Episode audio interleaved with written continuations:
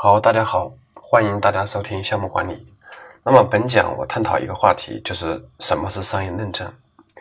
首先来看一下商业认证的定义。商业认证指文档化的经济可行性报告，用来对尚缺乏充分定义的所选方案的收益进行有效性认证，是启动后续项目管理活动的依据。这是项目认证的一个定义。简单来讲的话，在实践的项目过程中，我们把它叫做可行性分析报告。那么，到底什么是商业认证呢？我们举一个例子来讲，用生活化的例子来讲。我知道有很多省份的这个大学的一本的录取率是在百分之百分之二十甚至更低的一个水平啊。假如说你的孩子的学习成绩在排名是在这个前百分之三十。那么，为了孩子能够考上一个好的大学，你筹划说让孩子去市里的某一所重点高中上学，好了，那你需要去购买这个学校的住房。这个，假如说啊，我们这个学校的上学还是按这种划片制来管理的，所以你为了获得上学的资格，二来呢，也是为了孩子考上。呃，更好的大学，三来呢也是为了接送孩子比较方便，所以你觉得这个事情的话，去投资买一个学区房是合算的，这个考上大学的概率是有一定的保障的，所以你认为这个事情有必要去做，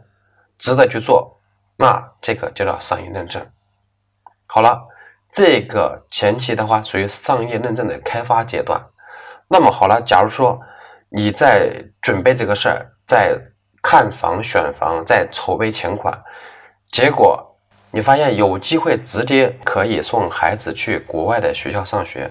你不再打算去市里这个高中上学了，那么这个就说明这个商业认证的可行性就没有了。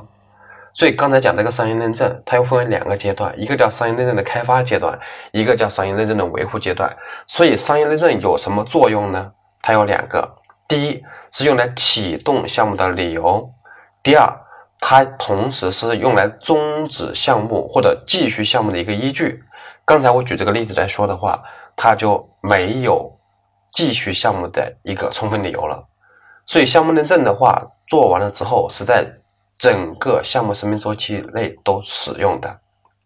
在实际做项目的过程中，我们都不。太叫做商业认证啊，我们都把它叫项目的可行性分析报告，或者有其他的名称。比如说，在项目启动的时候要编写项目立项申请书，这个是商业认证吗？它属于商业认证的前期的一个初始版本。比如说，我们的项目立项申请书它有哪些内容呢？它会有项目的一个目标、背景、初步可行性分析、预期的经济效益，或者说管理的效益。总体的实施方案、协作的单位以及任务要求是否需要进行委外合作、总体的进度的一个安排，还有投入的预算、需要的资源、成员以及一些审批的意见等等。那么这是一个非常初步的项目的呃可行性分析报告，我们把它叫做立项申请书，也是属于商业认证的一种形式。那么整个，比如说产品开发的时候，我们第一个大的阶段都属于商业认证的开发阶段。比如从项目的目标初定、目标细化到目标确定，这个都属于商业认证的开发。而后续的话，要持续的维护这个商业认证。那我们看一下商业认证包含哪些内容呢？它应该包含业务的需求是什么、形式的分析，以及我们推荐的方案，以及对这个方案及效益的一个评估。那么在汽车行业的话，项目商业认证会从这三个维度去分析。第一个，从市场的角度去分析，比如说我们这个市场的趋势、容量、细分市场的这个具体的一个数据，就是市场的空间有多大。那么这个市场的分析主要回答一个什么问题呢？就是回答我们有没有机会。就从外部的角度讲，我们有没有机会在这个市场上投放一个产品，参与市场竞争？这是第一个维度。第二个维度是从内部来看的，就是我们的技术路线和方案是否可行，这个就是要回答我们有没有能力来做这样一个事情。好了，第三个方面要从财务的角度去分析它的预期的经济效益会有多少，能不能赚钱，它的投资回收期是多久，完之后它的净利润是多少。当然了，这个数据是不断的在细化和准确的，开始会很粗放。那么财务分析的角度是回答什么问题呢？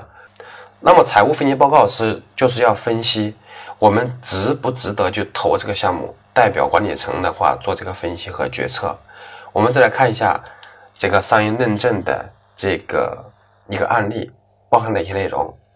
我跟大家讲一个汽车行业的一个典型的案例的目录。那么，汽车行业的商业认证的案例就包括项目的背景、市场的方案，包括市场的发展描述、市场竞争的状况分析、初步的市场定位和产品定位、目标消费者的特征、初步的产品概念、初步的周期计划，还有初步的市场价格及成本目标，以及整个市场调研的一个报告，还有成本的方案。完了之后，技术的方案、制造的方案、质量的方案，以及财务分析报表。等等这些内容会形成一个商业认证的一个过程的版本，最终的版本的话，随着项目的开发的不断的细化和深入，最后的达到确定的数据之后，用于管理层决策这个项目我们要不要投，要不要正式的开始干。好，关于商业认证的话就讲这些内容，欢迎大家收听下一节。